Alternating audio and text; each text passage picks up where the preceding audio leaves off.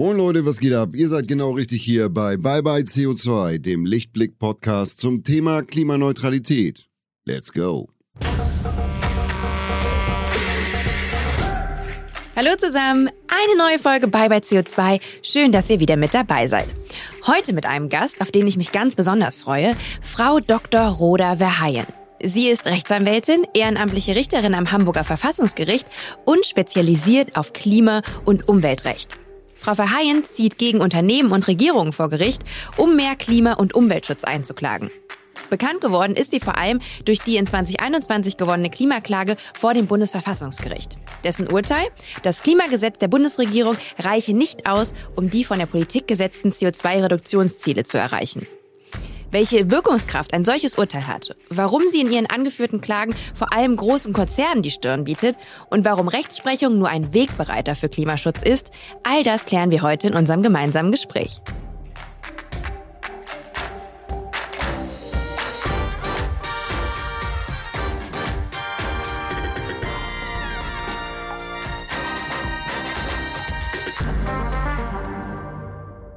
Frau Dr. Verheyen, schön, dass Sie da sind. Schön, dass ich da sein darf. Hat ein bisschen gedauert, auch dass wir jetzt zueinander finden. Sie sind eine vielbeschäftigte Frau. Ja, es tut mir sehr leid. Ja, das ist tatsächlich so. Muss Ihnen gar nicht leid tun. Also ich fühle mich sehr geehrt, dass Sie heute die Zeit gefunden haben, mit uns hier zu sprechen.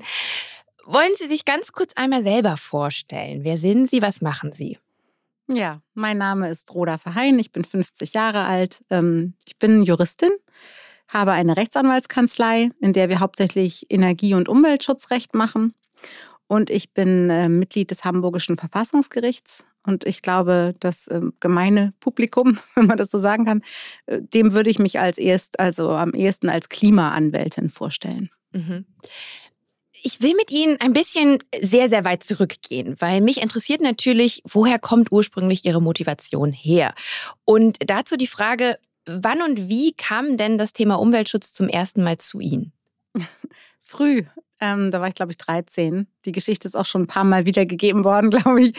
ähm, am Gymnasium gab es, äh, gab es mal äh, die Möglichkeit zu versuchen, jedenfalls die Tetrapacks aus, aus dem Pausenverkauf äh, zu verbannen. Ähm, da ging es natürlich um Abfall, Ressourcenschutz und letztlich um Pfandflaschen. Und äh, das war meine erste Kampagne, wie ich heute immer sage, ohne dass ich damals gewusst hätte, was das überhaupt bedeutet, das Wort Kampagne. Ähm, das war damals noch nicht in der Form irgendwie diffundiert. Das war einfach ein Versuch, irgendwie die Schule ein bisschen besser zu machen. Was haben Sie da konkret getan? Können Sie wir sich haben, erinnern? Mh, genau, ja, ja. Wir haben äh, Petitionen geschrieben an die Schulbehörde und äh, innerhalb der Schule erstmal natürlich die, das Kollegium und äh, die, das Direktorat versucht zu gewinnen für dieses Problem. Dann haben wir mit den Eltern korrespondiert, weil natürlich die Pfandflaschen irgendwie teurer wären als die Tetrapacks und ja, das ganze Programm. Ich gehe mal schwer davon aus, damals mit 13 Jahren war Ihnen das Thema Klimawandel noch nicht bewusst bewusst. Wann kam denn dieses Thema zu Ihnen? Ja, das äh, war tatsächlich rund um den Erdgipfel äh, 92, beziehungsweise kurz davor schon, also so 89, 90 herum, gab es die ersten Publikationen in den einschlägigen Mitgliedsmagazinen zum Beispiel.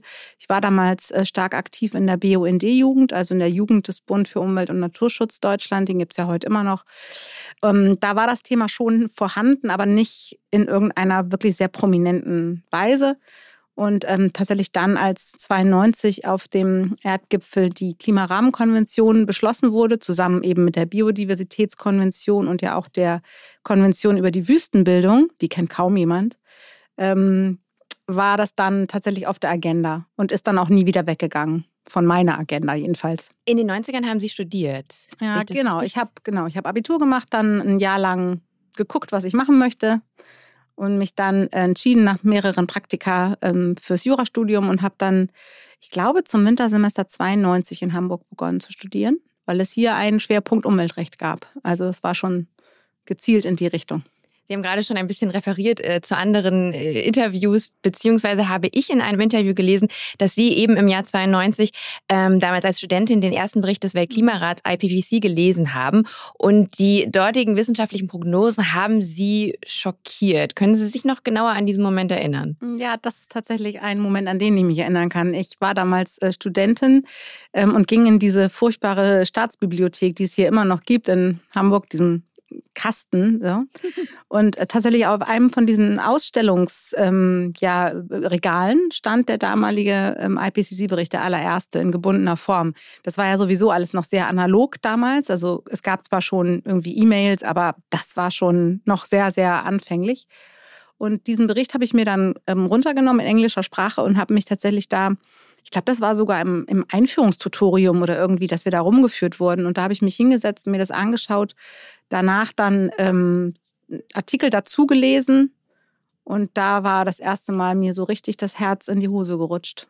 Das war tatsächlich einer von diesen Momenten, die irgendwie so lebensdefinierend sind vielleicht.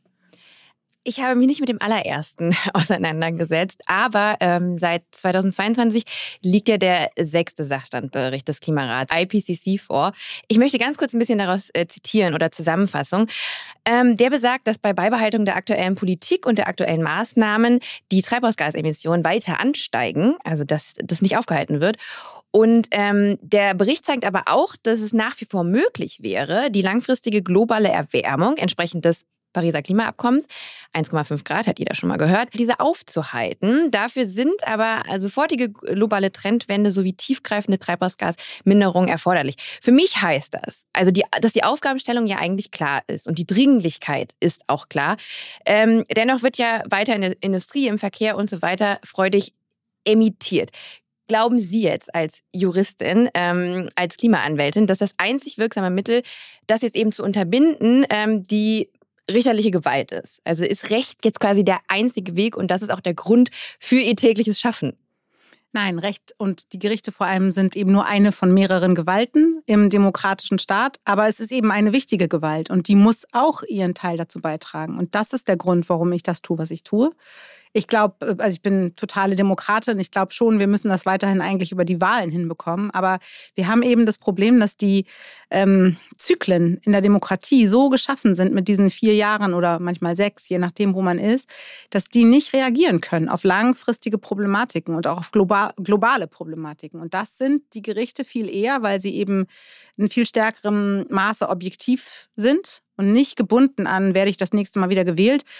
Zumindest ist das hier in Deutschland so, wo ja die Richter eben nicht in der Form gewählt werden. In anderen Jurisdiktionen ist das ja anders. In den USA kennt man das, aber auch in anderen, vielen, vielen anderen Ländern werden die Richter tatsächlich gewählt vom, vom Volk. Aber hören Sie da nicht auch so ein bisschen, ja, die Uhr ticken und die Uhr tickt ja immer lauter.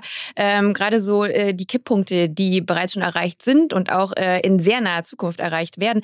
Ähm, macht Sie das sehr, sehr nervös, dass eigentlich keine Zeit mehr da ist, auch bei dem Wissen, wie lang auch jetzt teilweise richterliche Beschlüsse und bis die dann in die Tat umgesetzt werden.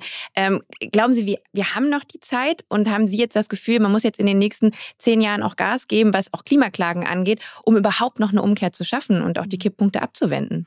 Also ich glaube, jeder, der, der sich mit den physikalischen Fakten befasst, ist nervös. Jeder. Mhm. Also und jede.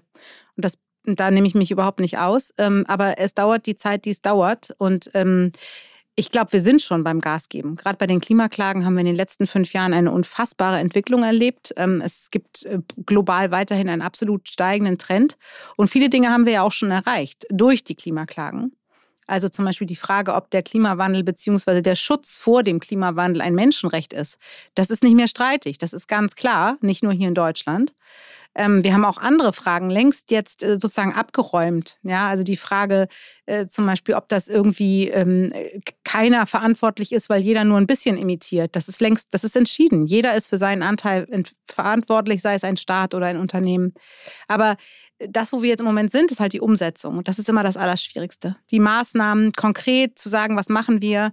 Jetzt hat das Bundesverfassungsgericht gerade letzte Woche äh, eine Verfassungsbeschwerde abgewiesen, wo es darum geht ähm, oder darum ging, ein tatsächliches äh, Tempolimit auf deutschen Autobahnen umzusetzen. Juristisch ist das alles verständlich, aber natürlich äh, klopft man mit den Fingern und sagt, also jetzt mal mutige Richter her. Ja, also natürlich, so ist das bei mir auch.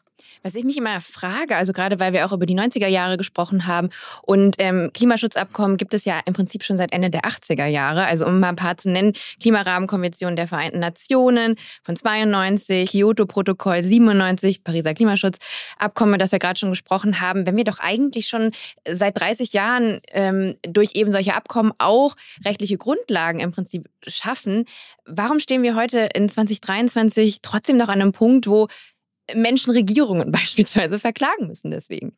Ja, das ist eine gute Frage. Die stelle ich mir auch. Im Grunde hat sich seit diesem allerersten IPCC-Bericht nichts geändert. Wir wissen nur alles genauer und es ist immer alles schlimmer geworden. Also insbesondere was die Prognosen angeht, die wissenschaftlichen Zusammenhänge. Zu den Kipppunkten zum Beispiel gab es damals wenig Forschung. Ähm, auch zu den Zahlen, also was konkret ist noch das globale CO2-Budget, was es noch gibt, das gab es damals in der Form nicht, also in der Konkretion nicht. Aber im Grunde war alles damals klar. Wir müssen aus den Fossilen raus und zwar ganz schnell und wir haben einfach unheimlich viel Zeit verloren.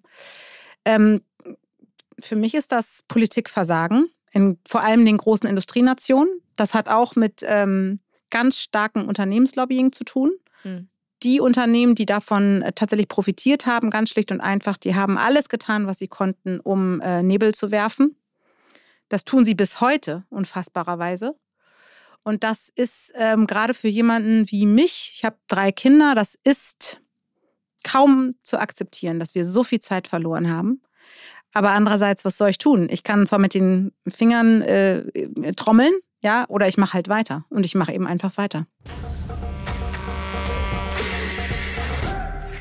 Dieser Podcast wird präsentiert von Lichtblick.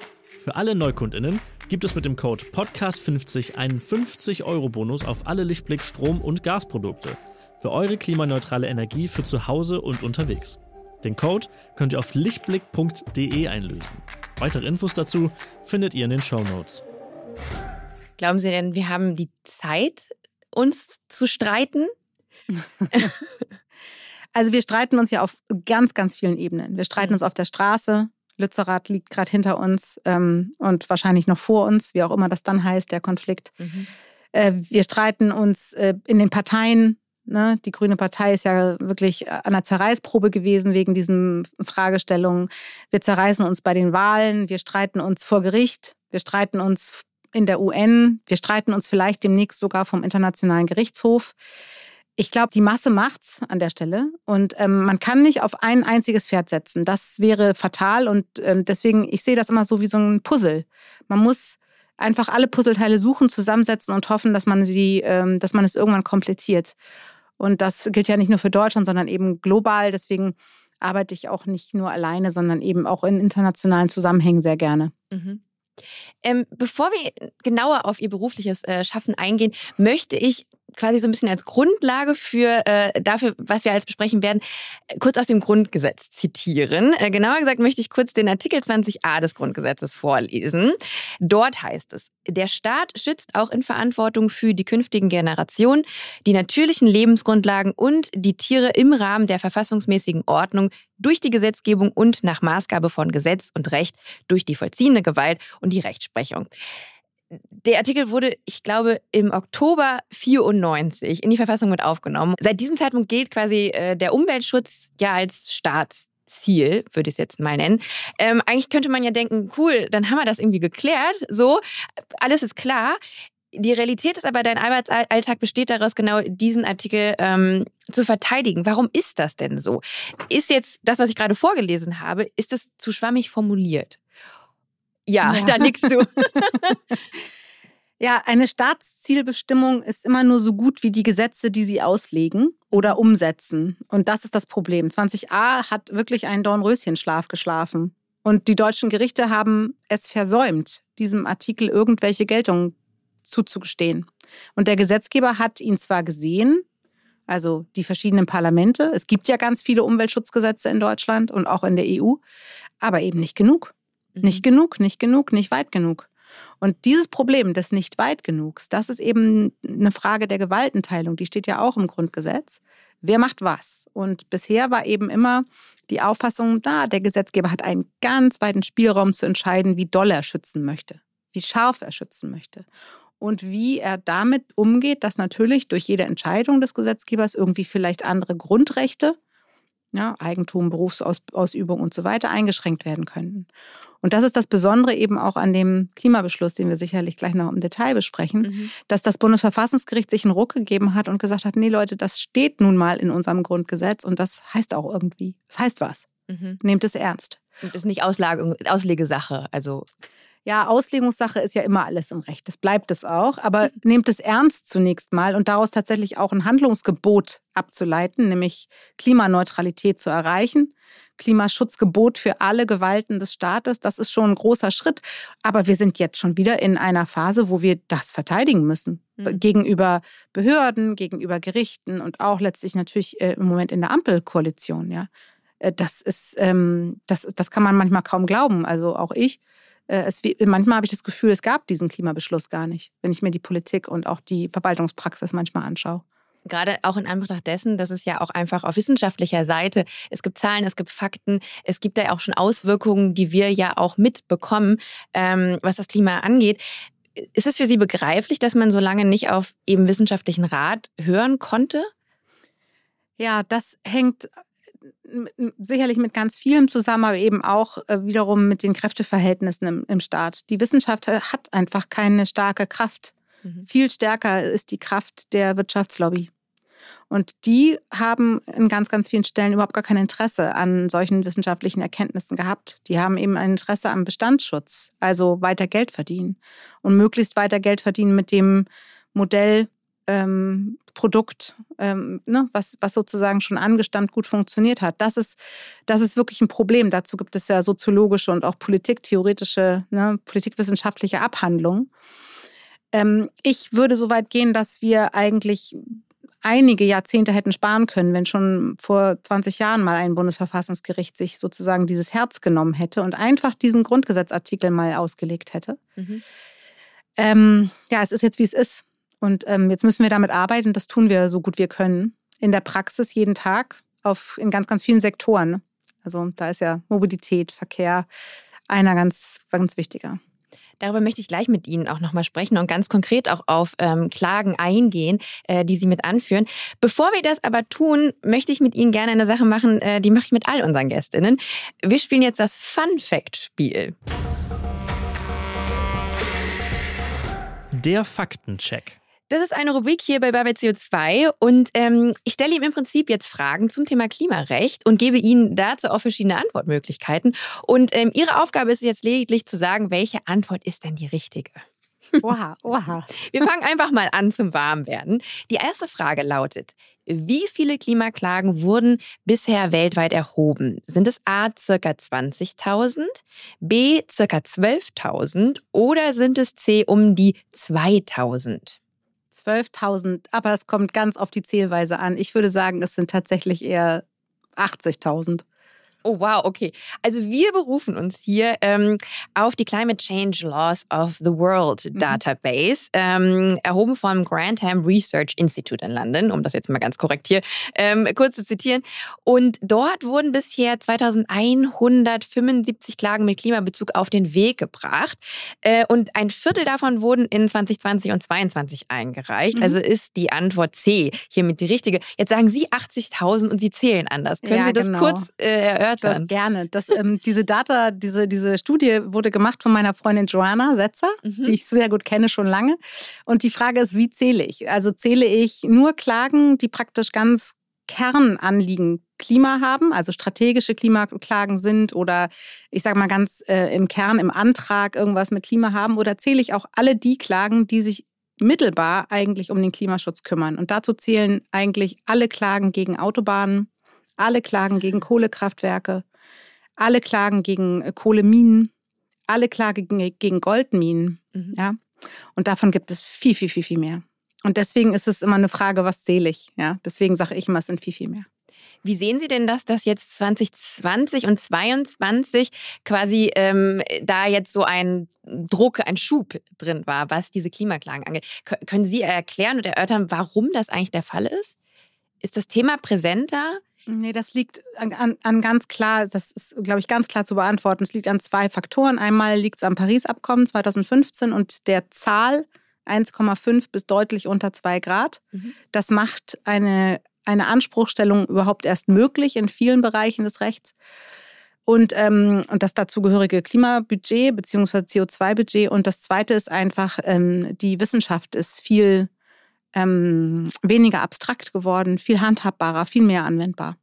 Und diese beiden Punkte zusammen mit wahrscheinlich noch als drittes zu nennen ähm, Geld, mhm. was sozusagen eingesetzt wird in diesem Bereich. Das kostet nun mal Manpower oder Womanpower und damit Geld, ähm, führt dazu, dass wir in der ganzen Welt im Moment einen wirklich großen, ähm, eine große Welle von Klimaklagen haben. Heißt das auch, dass Klimaabkommen eigentlich eine wichtige Grundlage für Ihre Arbeit sind? Auf jeden Fall. Ja. Es ist nicht zwingend erforderlich, sage ich immer. Das schreibe ich auch in meinem Buch, das ja jetzt im März rauskommt. Mhm. Äh, Habe ich darüber ein ganzes Kapitel geschrieben, dass die Gerichte jetzt Paris umsetzen. Aber äh, es ist nicht zwingend erforderlich, weil aus meiner Sicht eigentlich alles seit 1992 feststeht. Das Ganze stand schon in Artikel 2 der Klimarahmenkonvention. Wir müssen gefährlichen Klimawandel verhindern. Punkt. Mhm. Ja, Verpflichtung.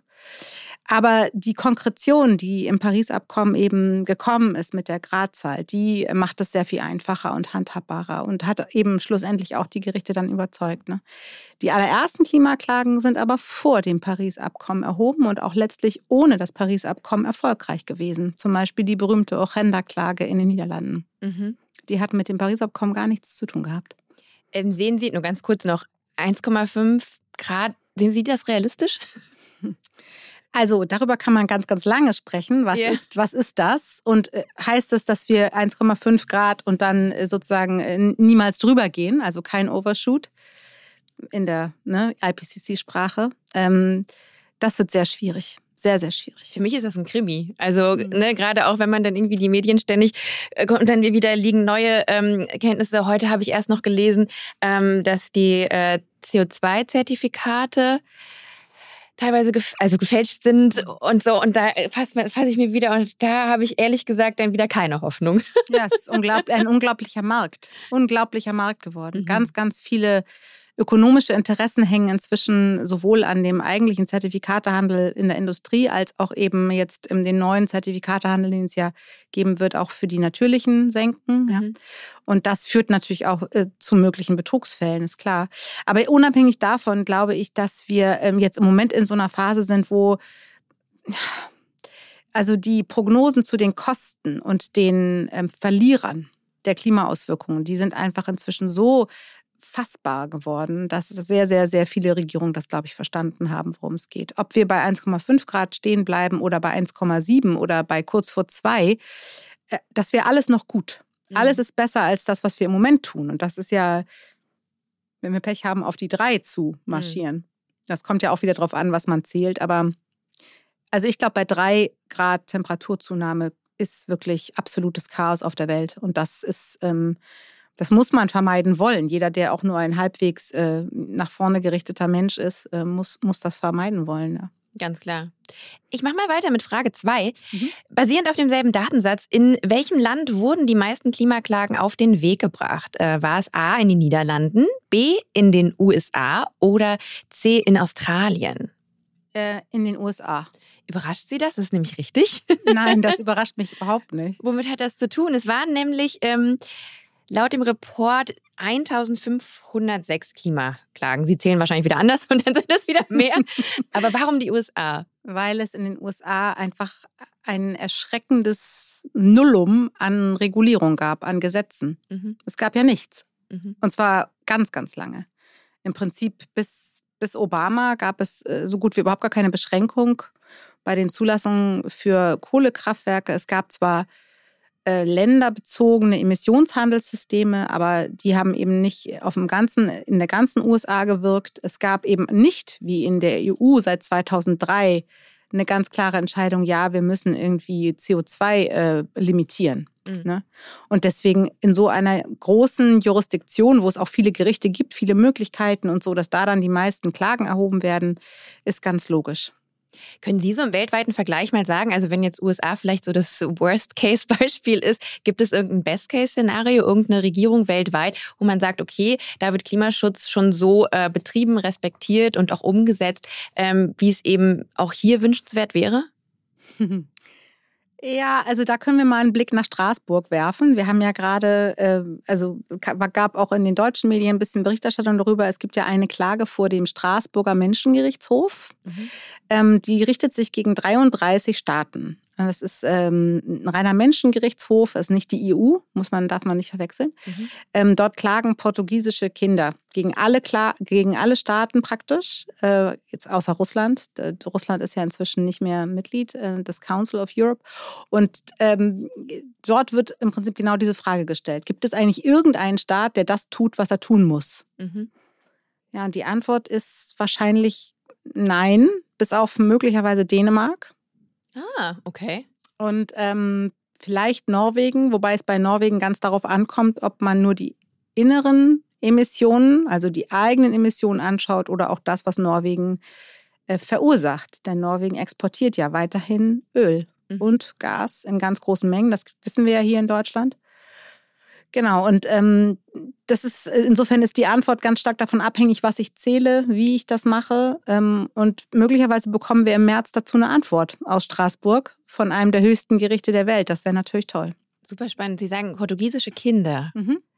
Okay. Ja, darüber will ich gleich auch noch mal ein bisschen mit Ihnen sprechen, wer eigentlich, ähm, bei, wer eigentlich Ihre MandantInnen sind, weil ich finde das auch sehr, sehr spannend. Ähm, wir schließen aber kurz das Spiel noch ab mit Frage Nummer drei. Wie viel Prozent der Klimaklagen in Europa wurden gegen die Regierung eingereicht? Waren es A 75 Prozent, B 95 Prozent oder C 62 Prozent der Klagen? In Europa? Ja. 95. Da steht im Report für das European Union Forum of Judges for the Environment. Diese langen Narben, die killen mich. Dort wurde festgehalten, dass äh, 75 Prozent aller Klimaklagen gegen Regierungseinrichtungen gerichtet waren. Ähm, es wurde aber auch festgehalten, dass die Anzahl an Klagen gegen private Akteure aktuell bei 16 Prozent immer weiter steigt. steigt. Ja, das ist wahrscheinlich auch was, was Sie beobachten, auch wiederum in Ihrem Arbeitsalltag. Ja, genau, auch an mir selber, na ganz klar. Mhm.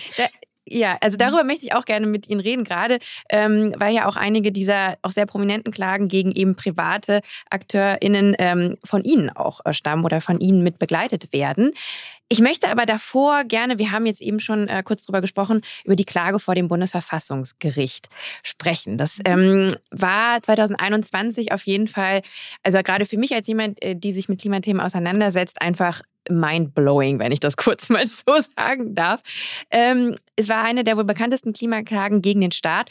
Können Sie ganz kurz erklären, was es mit dieser auf sich hat und warum das äh, jetzt positive Urteil auch so wichtig ist? Ja, es gab ähm, Ende 2019 ja die ersten richtig großen Proteste auf den Straßen in Deutschland und wirklich Klima war ein großes Thema. Und dann hat irgendwann die alte Regierung sich dazu durchgerungen, ein Klimaschutzgesetz zu erlassen. Das war lange Thema und auch lange gefordert worden und äh, das wurde dann auch gemacht, ein Rahmengesetz, wie wir sagen.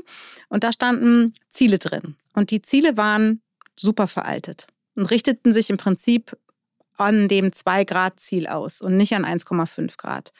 Und auch aus anderen Gründen war dieses Gesetz wirklich lasch, zu mhm. lasch. Und das war der Grund für mehrere Organisationen ähm, zu sagen, okay, wir unterstützen jetzt äh, Verfassungsbeschwerden gegen dieses Gesetz von Einzelnen, ähm, jungen Menschen, also zum Beispiel meine, waren junge Menschen aus Hamburg, Pellworm, ähm, aus dem alten Land, ja, aus Brandenburg, die äh, gesagt haben, nee, so geht das nicht. Das ist, ähm, ihr erlaubt zu viele Emissionen. Und zwar jetzt in der nächsten Zeit viel zu viele Emissionen. Ähm, das führt dazu, dass unser CO2-Budget, was auch Deutschland einzuhalten hat, nach wissenschaftlichen Grundlagen komplett übernutzt wird und für uns bleibt nichts mehr übrig. Ähm, die äh, Verfassungsbeschwerde bezog sich auch auf die Folgen des Klimawandels, also der Staat muss mich besser beschützen, mich in diesem Fall zum Beispiel auch äh, Bewohner aus Bangladesch und Nepal, die auch eine Verfassungsbeschwerde damals erhoben haben. Der Staat Deutschland muss uns besser beschützen, weil eben die Folgen des Klimawandels so extrem sind und damit also menschenrechtsverletzend.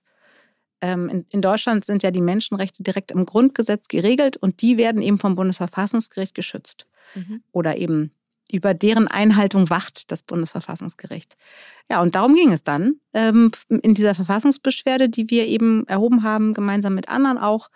Ähm, da gab es drei maßgebliche ähm, Verfassungsbeschwerden und äh, auf die hat dann das Bundesverfassungsgericht beschlossen im ähm, März 2021. Jetzt hieß es aber eben auch, dass ähm, dem Gesetzgeber eine Frist gegeben wird, bis Ende 2022 dieses Gesetz nachzubessern. Jetzt haben wir Anfang 2023. Ist da was passiert? ja, äh, das war ja eine Entscheidung, die ich glaube nicht, dass es schon mal jemals, ich weiß, ich habe es nicht nachgeschaut, aber im Prinzip hat der Gesetzgeber innerhalb von zehn Tagen das Gesetz geändert. Oh wow. Mhm. Das war, das ging sehr, sehr schnell. Ähm, da wurden ähm, Zahlen ergänzt, sage ich mal. Zahlen ergänzt, ähm, sowohl im Hinblick auf die kurzfristigen Ziele wurde angeschärft, als auch im Hinblick auf die Mengen, die sozusagen noch überhaupt ausgestoßen werden dürfen nach 2030. Und es wurde festgelegt, Deutschland soll treibhausgasneutral sein bis 2045. Mhm. Ähm, es gibt also ein neues Gesetz, das Klimaschutzgesetz 2021. Ja.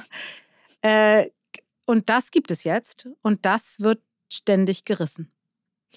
Sie bezeichnen das auch in vielen Interviews ähm, ganz gerne als einen Epochenwechsel. Mhm. Warum? Ja, eben genau, weil das Bundesverfassungsgericht zum allerersten Mal in seiner Geschichte diesen Artikel 20a wirklich nutzbar gemacht hat. Mhm. Und, und, und das darf man auch überhaupt nicht zu gering schätzen, weil das Bundesverfassungsgericht diese Verfassungsbeschwerden überhaupt entschieden hat. Man muss sich vorstellen, wir hatten dort junge Menschen, die gesagt haben, ich bin betroffen vom Klimawandel. Ja, aber das sind natürlich wir alle. Wir mhm. sind alle betroffen vom Klimawandel. Unterschiedlich, aber alle. Und es gab ganz, ganz viele Juristen auch, die gesagt haben, ach, diese Verfassungsbeschwerde ist unzulässig, die wird überhaupt gar nicht angenommen zur Entscheidung, weil man nicht darlegen könne, dass man ausreichend selber betroffen ist. Ja, also diese Hürde, überhaupt zu Gericht zu kommen, die ist ja wirklich wichtig in Deutschland mhm. zu nehmen. Und dass man die genommen hat in dieser Form, war der zweite Epochenwechsel aus meiner Sicht. Und äh, der dritte Epochenwechsel war die Art und Weise, wie das Gericht die Wissenschaft behandelt hat. Mhm. Das Bundesverfassungsgericht ist ja sowieso ein Gericht, was sehr offen ist gegenüber Sachverständigen. Ähm, Beweis, äh, sich auch wirklich gut informieren und auch in diesem Fall sehr, sehr gut haben informieren lassen. Aber wie das Bundesverfassungsgericht die Klimawissenschaft dann aufgeschrieben hat, rezipiert hat und gesagt hat, liebe Bundesregierung, je schlimmer der Klimawandel wird, desto mehr seid ihr auch gebunden und desto mehr müsst ihr euch wissenschaftlich äh, gebunden an Reduktionsziele halten. Ähm, das ist völlig neu gewesen. Und aber wie gesagt, wir reißen seitdem jedes Jahr wieder die Ziele des Klimaschutzgesetzes mit dem Beschluss ist es ja auch nicht getan. Ne? Nein. Also ähm, der ist quasi ein Wegbereiter. Sehe ich das richtig? Genau, das ist wie immer, das Bundesverfassungsgericht entscheidet irgendeine Sache. Ähm, in diesem Fall, das Klimaschutzgesetz ist äh, in Teilen nichtig. Mach mal besser mhm. Gesetzgeber. Mhm. So. Und dann geht's los. Dann werden tausende von Artikeln in den juristischen Fachzeitschriften geschrieben, dann wird das Gesetz geändert, dann werden irgendwelche anderen Maßnahmen, Gesetze erlassen, dann gibt es irgendwelche Förderprogramme, dann gibt es die, gibt's die nächsten Gerichtsverfahren. Also das ist, das ist immer so ein Kulminationspunkt wie so eine kleine Bombe. Und mhm. dann muss es eigentlich richtig weitergehen. Und das ist natürlich jetzt im Moment das Problem, dass ähm, man das Gefühl hat, dass das Momentum ein bisschen gelitten hat, ja, weil wie gesagt, also zahlenmäßig hält die Bundesregierung dieses Klimaschutzgesetz nicht ein. Äh, na gut, wir sind in einer besonderen Krisensituation, ganz klar. Äh, aber dennoch, äh, wir sehen wirklich ganz viele Kämpfe auch auf der Detailebene, die noch nicht alle gewonnen sind. Ähm, und ich erwähnte vorhin schon diese Problematik, naja, warum kann man dann nicht wenigstens mal ein Tempolimit erlassen? Ja. Mhm an der Stelle kann dann das Bundesverfassungsgericht nicht entscheiden. Das ist dann eine Frage der Gewaltenteilung. Ist das, ist, darf ich so weit reingehen in die gesetzgeberischen Kompetenzen? Da hat das Bundesverfassungsgericht hier eben gesagt, nee, ich nehme mal die Entscheidung gar nicht an. Aber deswegen, das Bundesverfassungsgericht kann es nicht alleine richten. Und das Interessante ist auch, in diesem Beschluss steht ganz ausdrücklich drin, dass der Klimaschutz eine gesamtgesellschaftliche Aufgabe ist. Alle Akteure müssen mitwirken, private Verwaltung, Gesetzgeber und Gerichte. Und äh, an der Stelle sind wir einfach immer noch zu langsam. Ja, ich wollte gerade sagen, ich habe schon meine Arme ja hochgerissen, als ich gehört habe, yes, es ist durch. Ähm, Aber ich habe auch in einem Interview dann gelesen äh, mit Ihnen, äh, da, sagen Sie ganz konkret, die Generationen nach uns müssen jetzt den Kampf weiter fortführen und müssen den effektiven Klimaschutz weiter einklagen. Ehrlich gesagt finde ich das unfassbar frustrierend. ich auch. ja, es ist, das stimmt. Es ist, also man kann es kaum erklären. Also ich habe ja auch viel mit Fridays for Future Jugendlichen zu tun und die fragen ganz zu Recht, wieso darf sich denn der Staat rechtswidrig verhalten? Mhm. Das darf er nicht. Er darf das genauso wenig wie ich oder Sie, wenn Sie auf der falschen Straßenseite fahren oder falsch parken. Der Staat darf auch nicht die Klimaziele nicht einhalten. Mhm. Der verhält sich schlicht rechtswidrig. Die Frage ist nur, was passiert dann? Und, ähm, und da sind wir jetzt. Also diese Klagen sind alle anhängig, die sind schon äh, lange anhängig vom Oberverwaltungsgericht in Berlin-Brandenburg. Also die Frage, muss der Staat mehr machen? Ist das rechtswidrig und so? Das ist eigentlich alles ganz offensichtlich. Nur das Problem ist, wie kommen wir jetzt in die Umsetzung? Wie kommen wir in die Umsetzung? Und ja, die Umsetzung, wer die im Moment verhindert an ganz vielen Stellen, das brauchen wir hier, glaube ich, nicht wiederholen. Das ist äh, an ganz, ganz vielen Stellen im Moment die FDP. Mhm. Ist so. Und ähm, ja, da kommt wieder die Demokratie die sie gerade eben aber noch gut fanden. Ja, genau. Deswegen muss man weiter, deswegen ist es ja, man muss den effektiven äh, Klimaschutz an der Stelle einfach dann weiter gerichtlich einklagen. Okay, jetzt mal hier eine ganz steile These. Glauben Sie, dass ähm, einfach der Gemeinwohlwille fehlt? Also wenn wir schon über Demokratie sprechen und ja eigentlich ja jeder in jedem der Gemeinwohlwille stecken müsste, dass einfach das nicht funktioniert? Oh, das ist eine ganz schwere Frage. Ich glaube, dass es immer noch alles zu groß und zu abstrakt ist für viele. Ja, das glaube ich auch. Und viele glauben, also zum Beispiel die FDP, ich würde denken, dass ganz viele Mitglieder der FDP, auch der Bundestagsfraktion, der Auffassung sind, dass sie originäre Klimaschützer sind. Die setzen einfach auf andere Instrumente, in Klammern, die viel zu lange dauern mhm. oder viel zu lobbyanfällig sind, Klammer zu. Die haben das Gefühl, hm, dass Verbotspolitik irgendwie der Teufel ist was ich nicht verstehen kann, weil wir verbieten ständig irgendwas, wir erlauben auch irgendwas. Also man, das ist einfach, das ist eine Scheindebatte aus meiner Sicht. Aber nee, ich glaube, ich, ich, ich, ich glaube nicht, dass, es, dass das der Fall ist. Ich finde im Moment ganz spannend diese Debatte um, ähm, um die Reichen und ihre CO2-Abdrücke. Mhm. Fußabdrücke. Das haben wir ja in der letzten Woche ganz schön auch mal in den deutschen Medien gesehen in den äh, US-amerikanischen und äh, auch anderen europäischen Medien und der Öffentlichkeit war das schon eher mal Thema. Hier ist das sehr spät gekommen, äh, denn die Daten gibt es schon lange, von Oxfam ursprünglich ah, okay. kommen die. Genau. Ähm, es ist ja wirklich unfasslich, wie, äh, wie viel größer der CO2-Abdruck von reichen Personen ist, mhm. als von ähm, Otto Normalbürger mhm. oder einer Normalbürgerin ähm, diese Debatte müssen wir einfach jetzt führen. Und da ist Klientelpolitik ein Problem. Ne? Mhm. Deswegen, ich, ähm, ich habe noch nie ein Problem mit, damit gehabt, Inlandsflüge zu verbieten, auch in Privatjets. Mhm. Also ich, ich weiß nicht, äh, wo da die Abwägung äh, in irgendeine andere Richtung deuten sollte. Ähm, aber wie gesagt, das ist dann letztlich ähm, immer wieder eine Frage, wie man da hinkommt. Genau wie im politischen Meinungskampf. Man muss eben weiter überzeugen. Und versuche eben die Gerichte zu überzeugen. Wir haben gerade eben über private AkteurInnen gesprochen. Ich möchte gerne über eine auch ganz bestimmte Klage äh, sprechen. Sie vertreten ähm, einen Mandanten aus Peru, einen peruanischen Kleinbauern. Ich hoffe, ich spreche jetzt den Namen richtig aus. Saul Luciano Doppel R, weiß nicht, wie man es ausspricht. Liujas? Julia. Ju ah, Julias. Ähm, dessen Haus von einer Gletscherschmelze infolge des Klimawandels bedroht wird.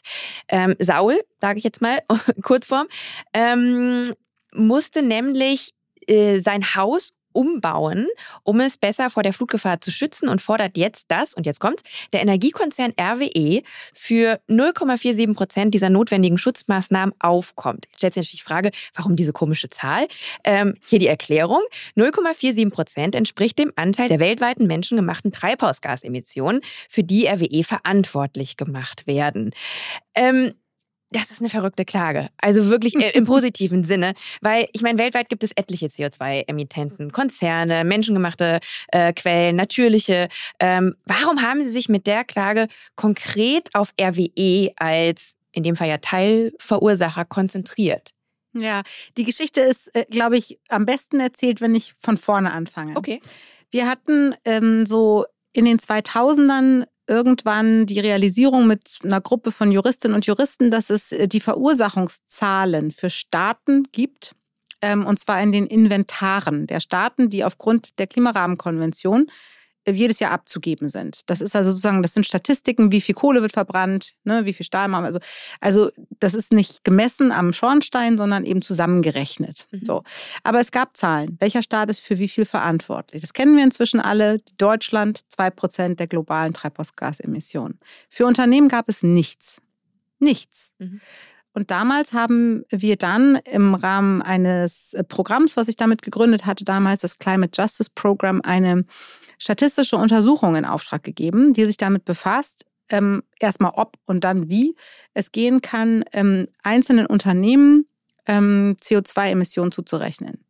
Wie viel, für wie viel ist eigentlich Shell verantwortlich? Für wie viel ist Exxon verantwortlich? Für wie viel ist RWE verantwortlich? Und diese Studie lag irgendwann vor, wurde auch peer-reviewed, also international auch äh, auseinandergenommen, wieder zusammengesetzt und dann veröffentlicht. Und in dieser Studie ist RWE nun mal unter den größten Emittenten weltweit. Und ähm, als dann irgendwann die NGO Germanwatch zu mir kam und mich fragte, ob man nicht in irgendeiner Form eine Klage führen kann für die Folgen des Klimawandels, einfach auch um diese wahnsinnige Ungerechtigkeit zu thematisieren. Da habe ich mir darüber Gedanken gemacht und gedacht, ja, das, das, das könnte man vielleicht versuchen, warum nicht? Und irgendwann kam es dann zu dem Kontakt ähm, zu dem konkreten Mandanten, zu Saul. Wie kam der Kontakt zustande? Auch über Domwatch. Okay. Das ist einfach, ähm, damals gab es eine Vertragsstaatenkonferenz in Lima. Und in dem Kontext gab es mehrere Personen, die mit verschiedensten ähm, Bergführern Kontakt hatten. Und äh, Saul ist tatsächlich Bergführer selber auch. Mhm.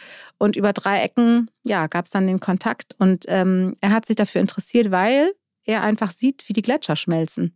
Jeden Tag sieht er das, wenn er rausgeht.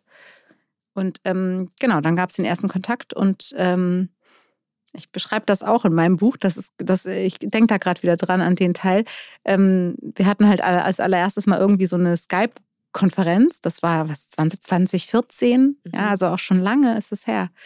Und ähm, bei dieser ersten Skype-Konferenz hat er ganz peruanisch ganz, ganz wenig gesagt, weil ja tatsächlich erstmal eine große Zurückhaltung in der Kultur dort vorhanden ist.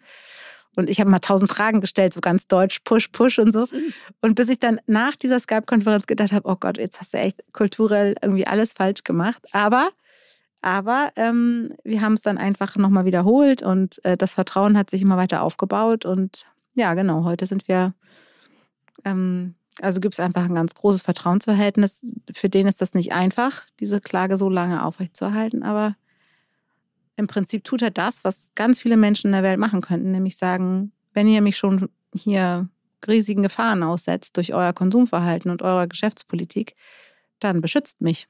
Und das ist die Klage. Wo steht denn diese Klage aktuell? Also die wurde ja 2015 eingereicht. Wir haben nochmal, um zu wiederholen, 2023. Ist acht Jahre später. Äh, wo stehen wir gerade mit dieser mhm. Klage? Ja, gerichtlich stehen wir vor dem Oberlandesgericht in Hamm. Dort gab es einen Ortstermin. Im letzten Mai äh, waren wir tatsächlich in Peru, haben uns die Lagune dort angeguckt, diesen Gletschersee, haben uns Sauls Haus angeschaut mit Sachverständigen und dem deutschen Gericht. Das war ein großer Bahnhof, ähm, unheimlicher Aufwand. Wir haben leider noch bisher kein Ergebnis und auch keinen Gerichtstermin, um darüber richtig zu sprechen. Ich gehe davon aus, dass das jetzt bald erfolgt. Ähm, das ist der gerichtliche Stand was die gesellschaftlichen Auswirkungen dieser Klage angeht, stehen wir, glaube ich, ganz woanders. Also diese Klage ist vielfach wissenschaftlich aufgearbeitet worden, im deutschen Recht, in allen anderen Jurisdiktionen, die man sich vorstellen kann. Sie wird jetzt kopiert. In, in der Schweiz wird sie kopiert gegen einen Zementhersteller. Ähm, es gibt noch drei andere Länder, die ich jetzt noch nicht nennen kann, die das äh, kopieren werden. Ähm, und wir sind vor allem in der Auseinandersetzung darüber, ob die Folgen des Klimawandels eigentlich einfach so in der Luft hängen oder ob sie von irgendwem übernommen werden müssen, diese Kosten. Da sind wir ja auch international ein ganzes Stück vorangekommen jetzt seit der letzten Vertragsstaatenkonferenz, ähm, wo ja immerhin die Weltgemeinschaft sich mal darüber unterhalten hat, dass es vielleicht sowas gibt wie Schäden mhm. und jetzt eben ein, ein Fonds immerhin mal beschlossen wurde. Also Das geht alles viel zu langsam. Ja. Aber es geht, aber es geht voran. Und in welcher Form das abgeschlossen wird und wann, ist, ist die Frage. Aber ich sag mal, wenn wir diesen Fall gewinnen, ähm, dann, dann entscheidet das rechtlich nur diesen einen Fall. Aber natürlich entscheidet es de facto viel, viel mehr. Und deswegen werden wir da auch gar nicht nachlassen. Letztendlich wird das sowieso der Bundesgerichtshof in Karlsruhe zu entscheiden haben. Das wäre jetzt auch meine Frage gewesen, welche Wirkungskraft hätte denn ein positives Urteil? Ja, wie gesagt, rein rechtlich nur inter partes, zwischen den Parteien. Ist ja ein Zivilrechtsstreit. Mhm. Aber de facto natürlich, also weltumspannend, würde ich denken. Das ist äh, die Feststellung der Verantwortung für vergangene Emissionen. Mhm. Und damit muss letztlich aus meiner Sicht auch wieder aus den demokratischen Erwägungen von vorhin der Gesetzgeber umgehen. Der Gesetzgeber muss diese Folgen irgendwie auffangen und die Kosten also verteilen. Mhm. Ne? Und das, ähm, das geht jedenfalls nicht, dass die, die eigentlich überhaupt nichts beigetragen haben, wie mein Mandant, da oben in den Bergen äh, von Huaraz, äh, auf, sein, auf seinem Risiko beziehungsweise auf seinem kaputten Haus irgendwann mal äh, äh sitzen bleibt. Und, und das ja im besten Fall. De facto würde eine Gletscherflut wahrscheinlich Hunderte von Menschenleben kosten. Mhm. Ich möchte gerne äh, ganz kurz noch über ein anderes Klimaurteil sprechen äh, gegen einen Großkonzern, äh, das positiv entschieden wurde, und zwar das Urteil von Den Haag. Ähm, laut Beschluss eines niederländischen Gerichts muss Shell, äh, der größte Ölkonzern Europas, eine seine CO2-Emissionen drastisch reduzieren, und zwar in Zahlen. Bis 2030 soll Shell seine Emissionen um 45 Prozent im Vergleich zu 2019 senken. Und zwar nicht nur die eigenen, und das finde ich jetzt ganz interessant, sondern auch äh, die seiner KundInnen. Ähm, Konzerne wie eben Shell oder auch äh, VW, die sie übrigens auch aktuell verklagen, äh, verstecken sich gerne hinter ihren KonsumentInnen. Kann man uns als KonsumentInnen denn wirklich verantwortlich machen? Ja, das auch das kann man aus, verschiedener, aus verschiedenen äh, Gesichtspunkten sozusagen beantworten, ethisch, äh, rechtlich oder äh, ja, persönlich.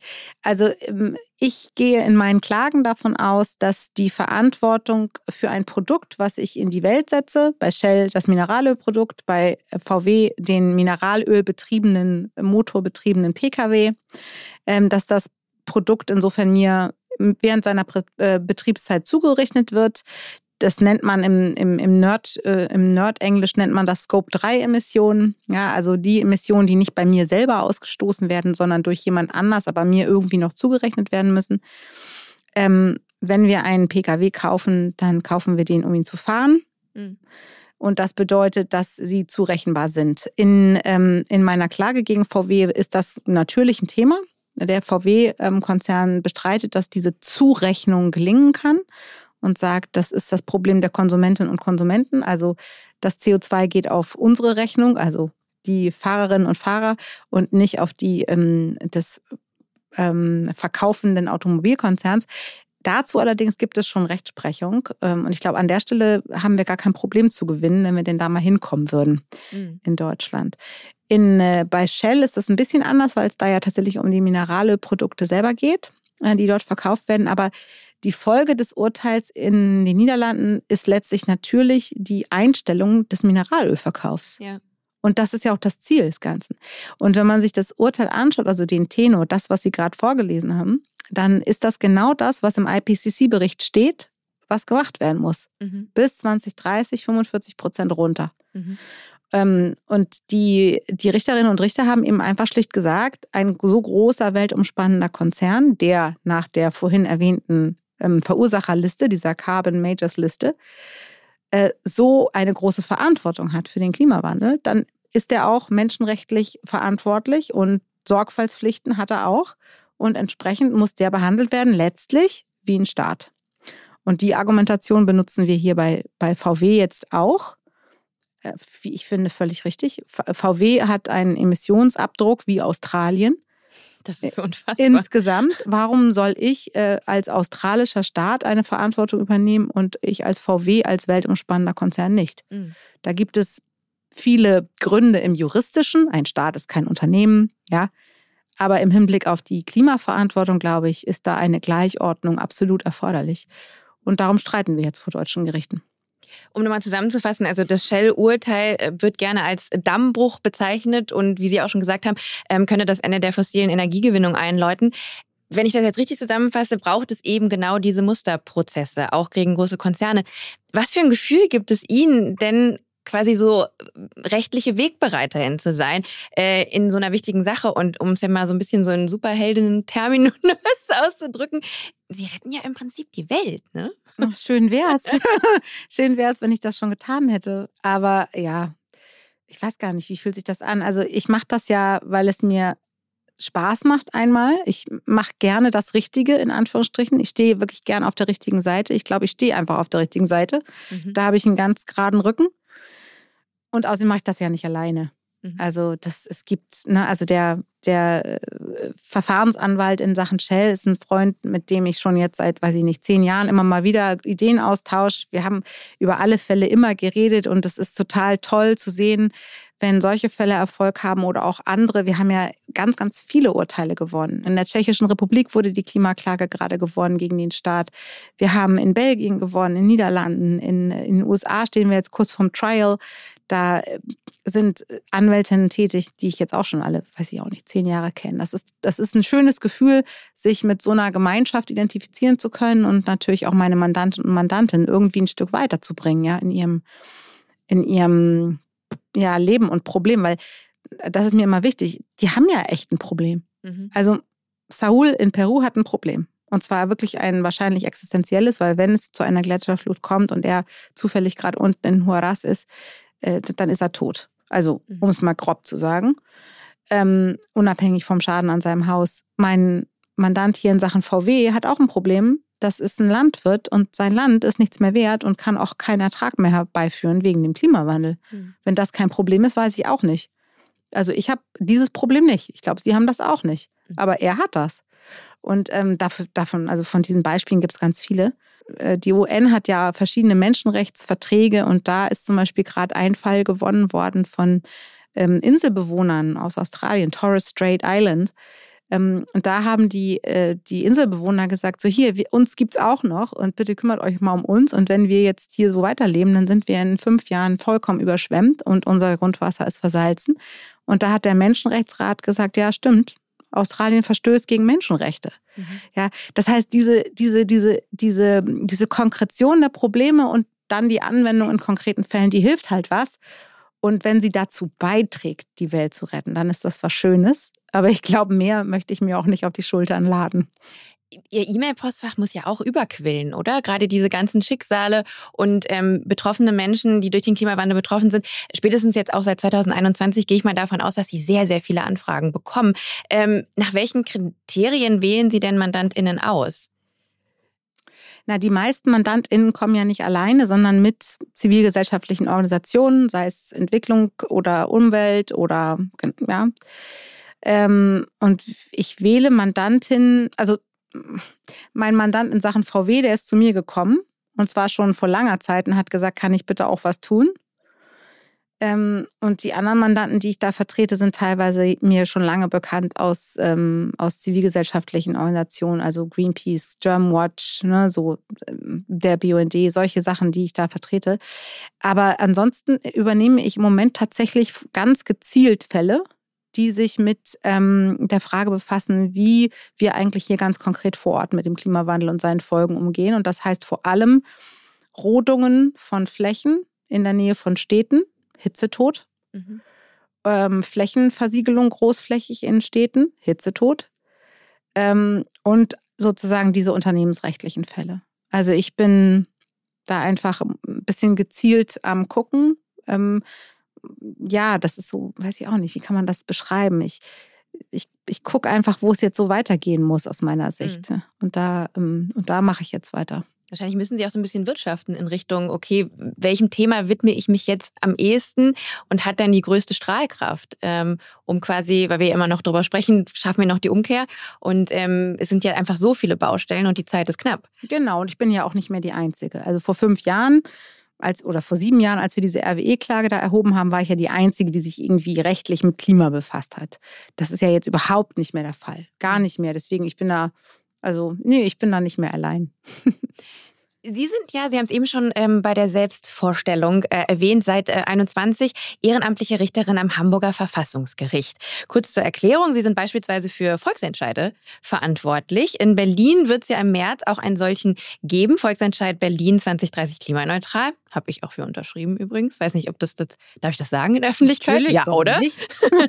ähm, Sehen Sie das als eine gute Entwicklung, dass Initiativen aus dem Volk heraus Gesetzesänderungen fordern und für Klimarechte einstehen? Oder ist es nicht eher ein Armutszeugnis? Hm.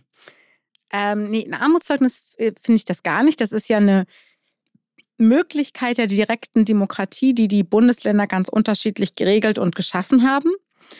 Ähm, und die ja in anderen Ländern gang und gäbe sind, ne? Schweiz und so. Und ähm, das ist äh, aus meiner Sicht, dass, es- dass es das gibt, ist erstmal gut. Ähm, es ermöglicht ja Menschen auch ganz konkret zu einzelnen Themen ähm, ihre Meinung zu sagen, was ja auch oft fehlt. Ja, das ist ja auch erwiesenermaßen ein Grund für die Politikmüdigkeit in Deutschland. Deswegen glaube ich, dass die direkte Demokratie gut ist für Deutschland. Aber sie muss äh, sich natürlich in den verfassungsmäßigen Grenzen halt, halten, weil wir, also jedenfalls auf Bundesebene auch noch gar keine, gibt es ja noch keine Volksentscheide in der Form, aber ähm, es ist wichtig, dass das in einer, in, einer, in einer Form passiert, die zum Beispiel weiterhin eben mit dem Grundgesetz übereinstimmt. Und ähm, an dem Punkt ähm, messen sich dann oft die Volksentscheide oder die Fragen, die gestellt werden. Und das, was, äh, wo, wo ich mich dann manchmal frage, also wir, wir beraten ja auch viele Initiativen und ähm, auch Volksentscheide. Die, die Frage, die sich dann oft stellt, ist, wenn man etwas vorlegt, kann man sich dann selber vorstellen, wie man es überhaupt erfüllen kann und wie es auch rechtlich umzusetzen ist. Und das, das ist ganz oft ganz schwierig. Und da sehen an auch viele, wie, äh, wie kompliziert Politik machen ist, ja? weil man eben an viele Grenzen stößt mit so Forderungen. Jetzt nicht unbedingt mit Berlin 2030 vielleicht, also ähm, klimaneutral, aber mit vielen anderen Volksentscheiden. Und deswegen, ich glaube nicht, dass das ein Armutszeugnis ist, ähm, aber auch das dauert ganz, ganz oft ganz schön lange. Obwohl ich da auch auf den Internetseiten, ich war glaube ich gestern erst dort, ähm, gelesen habe, dass es heißt, okay, wir wollen jetzt quasi da den Rahmen für schaffen, aber wie das im Endeffekt umgesetzt wird, das bleibt natürlich der Stadt überlassen. Mhm. Und ähm, ist das nicht vielleicht dann doch auch wieder ein bisschen zu einfach? Also da habe ich mich gefragt. Es gibt Mhm. natürlich auch, da wird auch referiert auf eben konkrete Vorschläge und ähm, wie man das umsetzen könnte. Äh, da gibt es auch von der Stadt Berlin, glaube ich, auch selber schon so einen Katalog. Dann gibt es, glaube ich, von German Zero ähm, da auch ein We- Werk, auf das man sich, auf das sich bezogen wird. Aber dort wird auch nicht gesagt, konkret, bitte mach das und das und das. Nee, das Problem auf Landesebene, und das ist auch bei den, das sieht man auch in den Urteilen der Landesverfassungsgerichte, ist, dass die Länder ja nur eine begrenzte Kompetenz haben. Das Land Berlin kann nicht beeinflussen, welchen CO2-Gehalt der deutsche Strom hat. Und, äh, und, und, und kann auch an ganz, ganz vielen anderen Stellen vieles nicht tun. Ja? Also äh, das Land Berlin kann nicht alle Straßen zumachen, das darf es nicht, weil es ein Bundesgesetz gibt, was der Verkehrsminister sich standhaft weigert zu ändern, nämlich die Straßenverkehrsordnung. Und deswegen, das ist oft das Problem, dass die Länder eigentlich die Kompetenzen an vielen Stellen gar nicht haben. Ähm, aber ich finde es eigentlich völlig in Ordnung, dass die Bürger eine gewisse Zielsetzung vorgeben, Mhm. äh, die dann die Politik zu erfüllen hat. Warum nicht? Also das, das, ist, das als Problem würde ich jetzt nicht sehen. Nee. Ich hätte nur ein bisschen Angst, dass es so eine Art Verschiebung von Ohnmacht ist. Ne? Also so, das Volk fühlt sich ohnmächtig, äh, total nachvollziehbar. Ähm, es gibt den Volksentscheid und dann, äh, der dann hoffentlich positiv beschlossen wird. Und dann wird die Ohnmacht dann eben den Ausführenden wieder zugeschoben, die, wie ja Sie sagen, nicht die Kompetenzen und die, ähm, die Wirkungskraft äh, und das Handeln ähm, äh, quasi mitbringen können. So, das, ja, aber das Land Berlin ist dann wieder als Teil des Bundesrates gefordert. Das ist gut, denke ich eher. Also egal, um welches Thema es geht, ist es gut, wenn, ähm, wenn, wenn die Politik sich dann mit solchen auch ehrgeizigen Zielen auseinandersetzen muss. Also ich glaube, Druck machen ist gut, Mhm. ist, glaube ich, so ein bisschen ähm, da der, die Quintessenz. Und das geht, glaube ich, auch ein bisschen in Richtung meiner nächsten Frage, ähm, wie Sie auch eben schon erwähnt haben. Am 16.03. erscheint Ihr Buch. Und es trägt den Titel Wir alle haben Recht auf Zukunft. Und ich möchte kurz aus dem Beschreibungstext zitieren. Die Judikative, also die richterliche Gewalt, ist in Sachen Klimaschutz eine oft unterschätzte Gewalt, die Machtlosen Recht verschaffen kann äh, und mit Klimaklagen Verantwortliche zur Rechenschaft ziehen kann. Sagen Sie, ist das die Lösung, dass wir einfach viel mehr verklagen im Punkto Klimaschutz? Nee, und das ist, das ist auch, wenn man das Buch liest, ist es ganz klar, dass Klimaklagen, wie ich am Anfang des Interviews schon mhm. gesagt habe, immer nur ein Teil des Puzzles sein können. Mhm. Aber es geht nicht mehr, dass die richterliche Gewalt, also die Judikative, sich aus der Verantwortung nimmt. Alle drei Gewalten des Staates müssen uns jetzt, das sagt das Bundesverfassungsgericht, zur Treibhausgasneutralität führen. Mhm. Alle drei. Und das sind eben auch die Gerichte. Verstehe.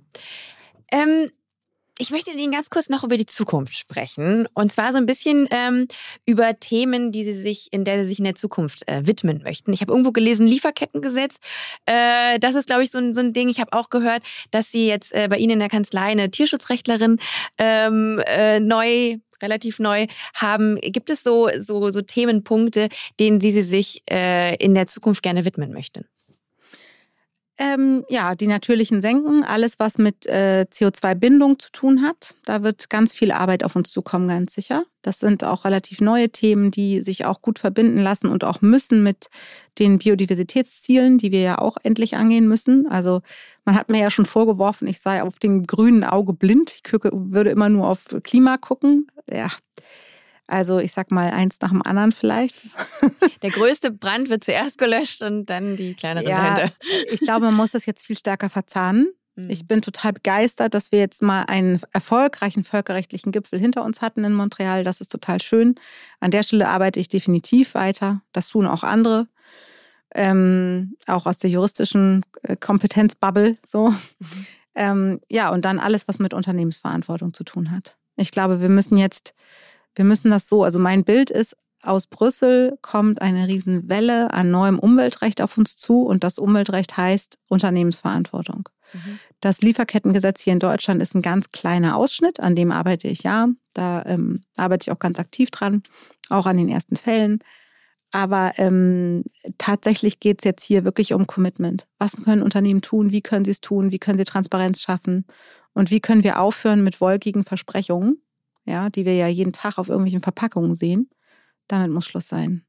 Und deswegen, also wir werden uns bestimmt auch dem Thema Greenwashing zuwenden. Genau, solche Fragestellungen. Es gibt eine wiederkehrende Frage, die stelle ich all unseren Gästinnen am Ende äh, unseres Gesprächs und die möchte ich auch Ihnen sehr gerne stellen. Und zwar lautet die, gibt es einen Mythos oder ein Vorurteil, in dem Fall zum Klima, Thema Klimarecht, mit dem Sie hier unbedingt noch aufräumen möchten? Ja, und das ist der, der Mythos, dass der Klimawandel und seine Folgen super kompliziert und kleinteilig und irgendwie nicht nachweisbar und sowas alles sind. Wir, wir leben im Klimawandel. Das Narrativ ist komplett umgedreht. Wir sind heute alle durch den Klimawandel beeinflusst. Äh, wir haben eine geringere Bodenfeuchte in Deutschland. Wir haben veränderte Niederschlagspraxis. Ja. Wir haben eine höhere Intensität von Extremereignissen. Wir, wir müssen umgehen mit den Folgen des Klimawandels auf jeder Ebene. Ähm, das gilt für Städte, Gemeinden und für Unternehmen. Das heißt, das, was wir in der Juristerei Kausalität oder Zurechnung oder wie auch immer, auf welcher Ebene man sich das anschaut, diskutieren, das ist nicht mehr kompliziert. Wir mhm. sind mittendrin. Haben Sie vielleicht noch so einen letzten Tipp für äh, ZuhörerInnen, ähm, die jetzt inspiriert sind, vielleicht durch das, was wir besprochen haben, ähm, und sich denken, okay, ich habe vielleicht einen konkreten Fall oder ähm, ich möchte mich in irgendeiner Weise auch engagieren, auch auf einer rechtlichen Seite. Gibt es irgendwie, also oftmals fehlt einem ja, gerade auch wenn es dann eben so rechtliche Dinge, und das bezieht sich jetzt nicht nur auf Klimathemen, ne, auch wenn man jetzt halt irgendwie im Privaten irgendwas hat, ähm, wie man so den Zugang dazu findet, äh, für sein Recht einzustehen, vielleicht um es ganz, ganz offen zu formulieren. Also mein Tipp an der Stelle ist eigentlich immer ganz klassisch. Es gibt sehr viele und sehr gute zivilgesellschaftliche Gruppen, die sich um die Themen kümmern und auch ums Recht. Und wenn man sich engagieren will, dann soll man da hingehen und seine eigene Expertise dort ausleihen. Wenn man Steuerberater ist, dann soll man seine Steuerberaterexpertise einem Verein schenken. Ja, wenn man, ähm, wenn man Ingenieur ist, dann dasselbe. Und das ist, glaube ich, das, wo man immer, also nicht jeder soll jetzt irgendwie Klimakläger werden. Das bringt überhaupt gar nichts. Ich will auch gar nicht, dass jeder eine Klimaklage erhebt. Das hat überhaupt gar keinen Sinn. Es muss weiterhin gut ausgewählt werden. Man muss sich die Zeit nehmen, darüber nachzudenken. Aber jeder kann sich engagieren oder auch Vereine unterstützen. Also, und wenn man konkret einen rechtlichen Verein unterstützen will, kann man ja meinen Verein unterstützen. Oh, sehr schön. Ich habe einen Verein gegründet 2019, der nennt sich Green Legal Impact. Der ist auch in Berlin ansässig. Und der kümmert sich äh, tatsächlich darum, das Recht strategischer für die Umwelt einzusetzen ähm, und unterstützt vor allem Umweltorganisationen ähm, aller Art dabei, das zu machen. Zum Beispiel arbeiten wir im Moment ganz stark eben im Verkehrbereich, also Bundesverkehrswegeplan, dieses ganze, diese ganze Problematik mit immer mehr Straße, immer mehr Versiegelung, immer mehr Mobilität. Ähm, aber auch in internationalen Kontexten arbeiten wir. Das äh, kann man gerne tun. Da gibt es eine Fördermitgliedschaft, da kann man auch tatsächlich praktisch mitarbeiten. Wenn man junger Jurist ist, kann man sich dort auch vernetzen. Wir machen dort Ausbildung. Jedes Jahr gibt es einen Green Legal Lab. Ja, und wenn man, ähm, wenn man Geld zu vergeben hat, immer gern. Auch das äh, wird natürlich dort irgendwie gern gesehen. Ähm, ja, aber wie gesagt, das Wichtigste ist, glaube ich, man muss nicht, wenn man das jetzt alles gehört hat, denken, boah, also jetzt muss ich ja erstmal Jura studieren. Nein, auf gar keinen Fall. Im Gegenteil, jeder tut das, was er am besten kann und, äh, und engagiert sich da, wo es am besten passt. Ne? Frau Dr. Verheyen, vielen, vielen Dank für Ihre Zeit. Gern geschehen. Und alles Gute äh, für, für, für das, was noch auf Ihrem ähm, Weg steht. Bitte, bitte machen Sie weiter mit dem, was Sie tun. Das ist sehr, sehr wichtig. Vielen Dank dafür. Ja, vielen Dank Ihnen für diese sehr, ähm, sehr umfassende Vorbereitung auch, muss ich sagen. Also sehr beeindruckend. Dankeschön. Vielen Dank. Tschüss. Liebe HörerInnen, bei meiner Vorbereitung auf dieses Interview bin ich ehrlich gesagt ein bisschen über die Klage von Saul Luciano Juas gestolpert. Weil ich mich ganz klar gefragt habe, wie zielführend ist denn eine solche Klage? Ein kleiner, machtloser peruanischer Kleinbauer verklagt Europas größten Energiekonzern RWE. Hat das überhaupt Aussicht auf Erfolg? Aber ich habe verstanden, darum geht's erstmal gar nicht. Es geht um die Strahlkraft, um die Symbolhaftigkeit einer solchen Klage. Sie steht dafür, was in unserer Welt gerade schief läuft. Und ich habe nach diesem Gespräch auch verstanden, dass Klimaschutz ein Menschenrecht ist. Und deswegen gibt es für keine und keinen von uns Anlass dazu, uns schwach oder ohnmächtig zu fühlen.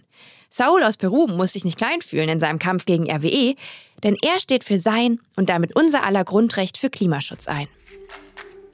Kaum zu glauben, aber wir sind hiermit am Ende der zweiten Staffel Bye Bye CO2, der Lichtblick Klima Podcast angelangt. Aber so schnell werdet ihr mich nicht los. Es geht natürlich mit Staffel 3 weiter, wohlgemerkt aber erst nach einer kleinen Pause. Ab April sind wir wieder mit frischen Folgen für euch da. Und falls euch in der Zwischenzeit langweilig wird, schaut gerne mal auf unserer Website oder unseren Social Media Kanälen vorbei. Und natürlich könnt ihr euch auch durch alte Folgen bei Bye CO2 klicken. Und zwar überall da, wo es Podcasts gibt. Bis dahin, bleibt sauber und tschüss.